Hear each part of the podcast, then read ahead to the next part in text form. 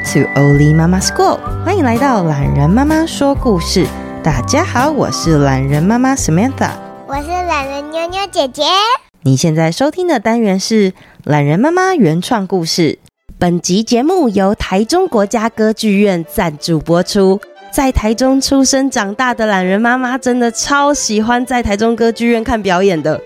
这次能接到合作邀约，很开心。在今年暑假的夏日放时光系列当中，特别要推荐大家去观赏这个音乐表演《动物医生的烦恼》，由三位音乐家妈咪改编法国作曲家圣桑的《动物狂欢节》，以不同乐器模拟狮子、大象等不同动物，与戏剧及舞蹈结合，打造成一场亲子共享的奇幻冒险。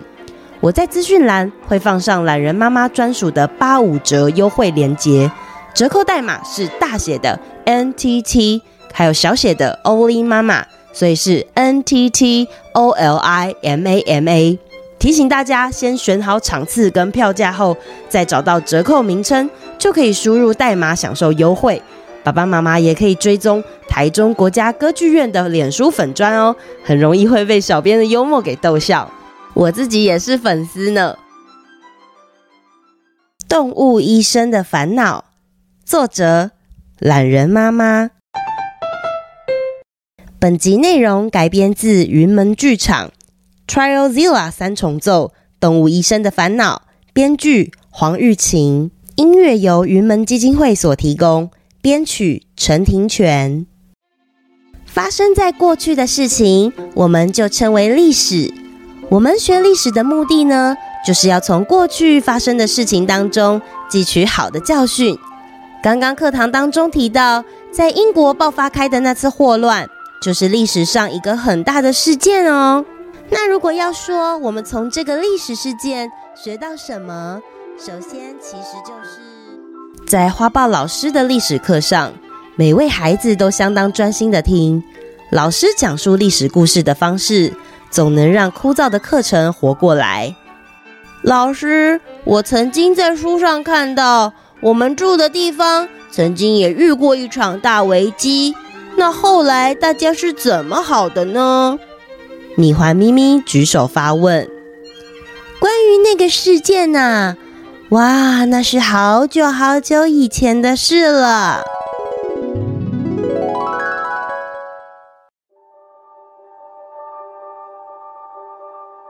那一年应该是一个夏天，和现在一样。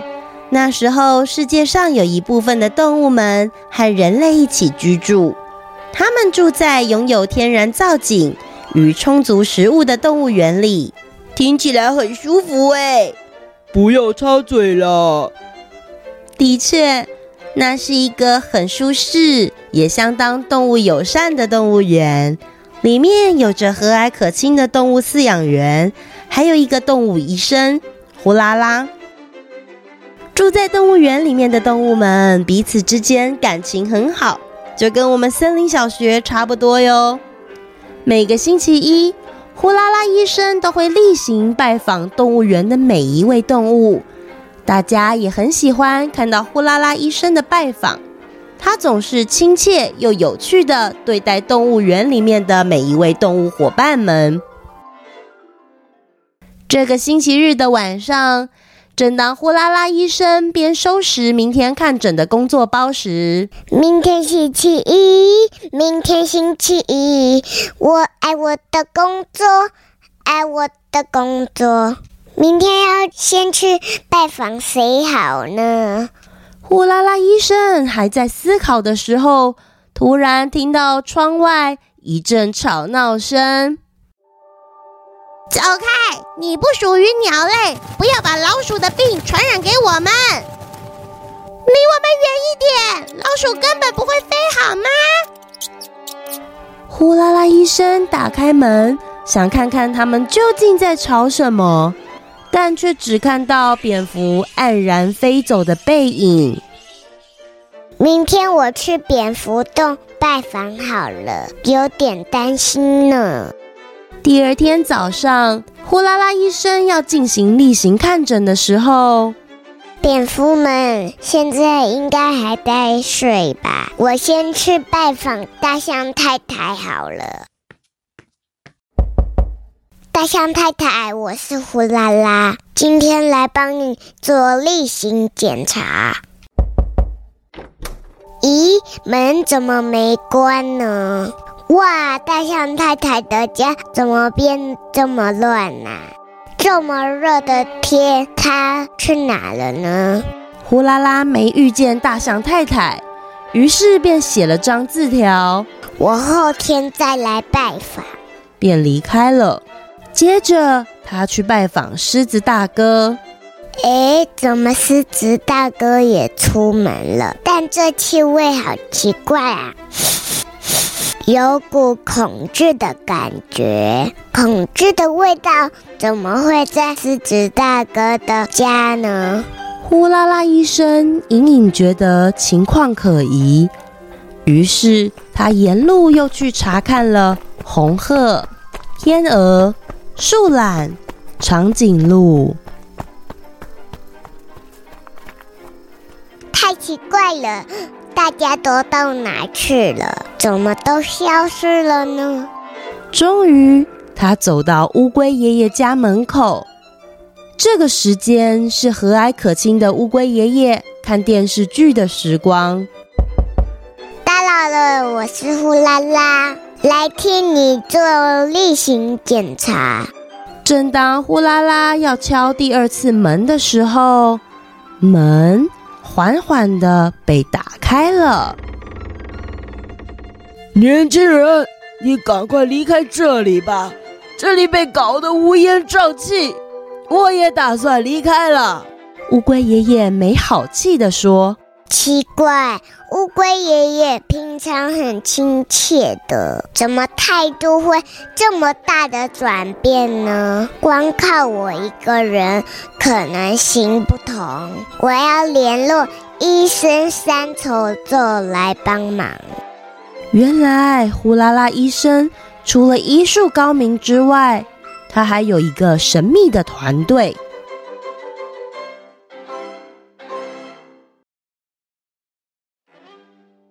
医生三重奏轮番使用不同的乐器，模仿动物的声音。慢慢的，大象太太、狮子大哥、红鹤、天鹅、树懒，还有长颈鹿，他们一个接着一个被音乐吸引，从树丛、河川、石头后面，还有草堆中探出头。透过与各种乐器的互动，把自己不舒服的地方说出来。动物们这才发现，生病不只是身体会有反应，心里长期的不快乐也是生病的一种。原来动物园里流传着蝙蝠都得了传染病，导致动物们之间互相猜忌。到底谁把病传出去？又是谁不守规矩？彼此之间产生了好多心结，每只动物都觉得是其他人的错，心情也越来越不好。就在大家终于解开误会，仔细聆听动物医生的音乐时，乌龟爷爷叼着一根吸管，缓缓地移动过来了。呼啦啦医生，你快去看蝙蝠吧，他们全都病了。于是，医生团队们到了蝙蝠洞口，这才发现洞穴外是满满的垃圾，原来是游客们饮食所剩下来的包装、纸杯、吸管、塑胶袋，因为风向的关系，全飞到蝙蝠洞口。看来蝙蝠生病的原因已经找到了。呼啦啦为蝙蝠们治疗后，把这个情形向动物园反映。于是之后的动物园开始加强提醒游客们的习惯，并且在园内的餐厅提倡垃圾减量与资源回收。除此之外，为了照顾动物们的身心健康，更在每年夏天的夜晚，动物园关门后推出一系列动物们专属的音乐季。所有的动物们到了夜里，都可以把门敞开，自由自在的在月光下，在草地旁，轻轻的听着音乐优美的旋律。小鸟搭着蝙蝠的肩。乌龟撑起天鹅的背，长颈鹿和大象眼睛眯着，享受着琴声。呼啦啦和三重奏医生们相视而笑，他们都好爱好爱这个动物园。后记时间，这次很荣幸能受邀帮台中歌剧院做宣传。之前啊，有听众爸爸妈妈问过我，大概要小朋友多大才能参加这类的艺文活动？因为很怕小孩吵闹会影响，然后想要知道如何事先教导。其实像这次推广的这个动物医生的烦恼，大约两三岁都可以。演出的内容呢，跟孩子互动量很大，所以它本身就是儿童场，不用太担心。那如果是其他的表演活动，我觉得可以多观察小孩平常出门的反应。其实就跟我们之前，比如说还可以在外面餐厅用餐的时候，请孩子配合，那他们的反应是什么呢？其实用这样子的互动方式，慢慢的去训练自己，还有训练孩子就行了。我自己一开始是从去图书馆参加说故事的活动。或者是去亲子电影院观察他们的反应来做测试，比如说对演出会不会有兴趣，声光音效会不会太过刺激，大型的表演啊，你们事前也可以透过听类似的故事绘本，还有查相关资料去做事前功课，这都会帮助父母跟孩子双方有很好的了解。祝福各位都能顺利欣赏好的表演哦！留言时间，Apple Podcast。Mew Babe 留言说最喜欢听边变不是便便。五岁的儿子幼影最喜欢听边变。没去上学的日子，午睡和晚上睡前都指定要听这个故事，特地要我留言给你们说他真的好喜欢哦，请继续努力创作给我们听好听的故事，谢谢，谢谢幼影啊，祝福你睡觉梦到很多好吃好玩的东西哟。再来这位是玲玲小朋友，懒人妈妈你好，我是玲玲，我今年五岁。我有一个弟弟叫敏敏，我跟阿公去荡秋千的时候，发现自己会自己荡秋千了，和你分享。我们睡觉前都会听你的故事，谢谢你讲故事。玲玲，荡秋千是不是需要一点技巧？我记得往前的时候脚要伸得很直，然后往后的时候脚要弯弯的，这是懒人妈妈自己小时候玩的方式，你也是吗？再来是子浩，我是林口的子浩，今年五岁半。每天都收听你的故事，好好听。我是会帮忙把弟弟尿布丢垃圾桶的小事英雄。诶，子浩，你做得很好哦。妞妞姐姐在家里面也是担任这个角色，我称呼她是家里面的宅配小英雄。再来，这位是冰原妈咪，懒人妈妈好，我是圆圆妈咪。呃，懒人妈妈好，在听本周这集的同时，我和女儿也确诊隔离中，女儿很难过，因为她很想去上学。其实我们都很低落，因为过去真的很小心防疫了。但她听到妞妞也生病，本周还是很努力的录新集数给大家听，她好像就没有那么难过了。我们会努力战胜病毒，早日回到正常生活。谢谢懒人妈妈一家，辛苦圆圆妈咪了。录留言时间的今天已经是我们家居家隔离的第十天。上一集的结尾有和大家说，妞妞姐姐确诊了。那在他确诊之后，其实我跟爸爸还有小木屋撑了三天，最后我们还是集体确诊。原本今天快筛，如果一家都阴性的话，我们就可以回归自由，爸爸上班，小朋友去上学。可惜小婴儿木木还是有点生病，我们在快筛上看到了淡淡的第二条线，所以呢，懒人妈妈还是要坚守照顾者的这个岗位几天啊。看到小孩生病真的是很难受，希望大家都可以快快康复哦。呃，我有在我的 Instagram 还有我的脸书粉专做一个图，整理关于小孩染疫的准备跟过程，那大家可以连进去看看，或者是去资讯栏找连结。再来是脸书粉专，住在淡水的 Gemma 说：“我是住在淡水的 Gemma，平日爸爸来接我放学回家的路上，都会听懒人妈妈说故事。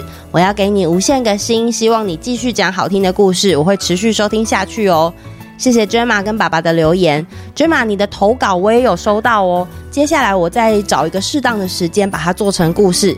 那希望你呀、不会因为投稿的事情再感到困扰了。再来这位是 Donna，她说：“懒人妈妈你好，呃，我和姐姐都很喜欢听你的故事，你讲的故事很好听，要继续讲故事哦。”我是乔治，哦，这个是妈妈帮乔治留言的，谢谢乔治。乔治，你的姐姐叫什么啊？是佩佩吗？然后我也有收到 Momo 跟尼莫录的语音讯息，祝福我们生病赶快好起来。然后再来，这位是 Catherine 黄留言说：“您好，六岁的女儿非常喜欢你的故事，每天听好多遍。她请我来留言，她说：‘懒人妈妈你好，我是修修，我很喜欢你的每一集故事。我叫什么名字？这集很好笑哦，我听了好多次，越听越好笑。我想给你三万多颗星星，哈哈哈哈！修修，我谢谢你。’那老人妈妈考考你哦，你记不记得这个菲菲她到底去了哪一个小岛？你背得出小岛的名字吗？再来，Novia 说：“懒人妈妈你好，我是刚满四岁的小听众云云，每天都要和美眉一起听你说故事，最喜欢小鲤鱼爱李儿和便便不是便便。谢谢你和妞妞姐姐的声音很好听，很温暖。听了小事英雄之后，我也开始帮忙妈妈照顾美眉，当家中的小事英雄啦。”这周是我的生日，终于满四岁了，好开心！希望能够听到懒人妈妈的祝福，我一定会开心到爆炸。也祝福懒人妈妈跟妞妞姐姐一家人都快点恢复健康，平平安安哟。妈妈代打字，云云。虽然这个祝福啊来得晚了一点，但是懒人妈妈还是要祝你每天都健康、平安、快乐长大哦。也希望你的安安妹妹也喜欢我们的故事。最后这一则留言来自 Mixer Box。这位妈妈留言的长度，我实在是没有办法不回她。呃，来自 Andy 曾，他说：“懒人妈妈你好，我是甜豆班的凯凯凯，我三岁多，我好喜欢听你讲故事，每一集我都有听哦，从乌克兰战争就开始听了，每一个故事我都好喜欢。小事英雄大概听了一千次，我都背下来了。”我的妈妈说，我最近吃饭吃很棒，有坐在自己的位置，不乱跑，而且把饭吃光光，所以我晚餐吃完就可以听你讲故事，好开心哦。我的妈妈有在 Facebook，现在叫 Meta，留言给你说，妞妞姐姐虽然确诊，但妞妞是勇敢的小事英雄。小木木也确诊了，祝福懒人妈妈全家早日战胜病毒哦。我也有一个跟木木差不多年纪的妹妹。我的妈妈说：“现在你是大英雄，要带着家人一起打败病毒，您辛苦了。”我的妈妈说：“你是她值得学习的对象，每一个作品都不马虎，还赋予教育意义呢。”（括号儿子终于主动愿意大方的让妈妈留言。前几天得到一个大怪手的玩沙车车，还说要拍照给懒人妈妈看，好好笑哦。祝福懒人妈妈在创业和创作的路上一帆风顺，我们会一直支持听下去哦。凯凯，你下次去玩沙的时候，记得要拍照给我看哦。你的妹妹还很小啊，如果她也有跟你一起去玩沙，你记得要有耐心的牵她哟。我发现人跟人真的会因为气味相投而聚在一起。Podcast 里的儿童故事有非常多档。可是你们不知道是什么样的原因，愿意这样陪着小孩一起听我的故事，甚至是留言还留这么多字给我，我真的是很感动。最近啊，我在我私人的脸书分享了一段话，那我在想，或许有很多你正可能正在陪睡的家长，包括上面这些留很多字给我的感性的爸爸妈妈们，可能也会有同样的感受，所以我决定截录呃部分来分享在今天的节目的尾声。老实说，目前是居家隔离的第十天，呃，我这两天尤其的觉得很闷，然后很不舒服。仔细回溯这样子的感觉，其实好像发生的又在更早一点，不确定是从去年三级警戒那时候，甚至是我怀孕的时候，还是我前几年原本外派欧洲的工作回台湾之后，我有点难确认这股不舒服的感觉到底多久了。从某一个时刻开始。偶尔会突然找不到自己生活的价值，我觉得自己常常会陷入这样的矛盾。从妞妞出生之后，我花了一点时间换到了一个比较高薪也相对高压的工作。那透过工作重新去定义自己的价值。陆续的这几年，我又换到了一个比较缓慢的职场，希望可以调整步伐，陪伴小孩，也可以顺便做节目。不过自从木木出生之后，我反而觉得我一直卡在一个认知困境里面。一方面看到她们姐妹相处，我会感到相当的幸福；可是生活的压力还有照顾小孩的辛苦，又会让我觉得好像困在高塔里面。我其实找不太到自己舒压的管道，有时候也会觉得找不到可以理解我或者是能够对话的对象。为此，我看了很多书，但同时又会因为其实没有什么坏事发生，以及你不是应该现在很幸福了吗？这样同时确实并行的感受与标签，不断提醒着我，并不需要抱怨。就这样过着每一天的生活，这种卡住的感觉其实不太陌生，只是随着孩子长大，心里面还是不停的会有些挣扎。下次我感受到自由，会不会其实已经年过半百了？这样的纠结卡在我心里面，一方面幸福，又一方面觉得忘记自己的形状。其实我知道这些都是过程，只是身处在当下的时候，总是特别的难熬。不晓得你们会不会也有这种感觉？或许可以留言跟我聊聊，和往常一样，我还是很期待收到你们的留言哦。那我们下次见啦，拜拜。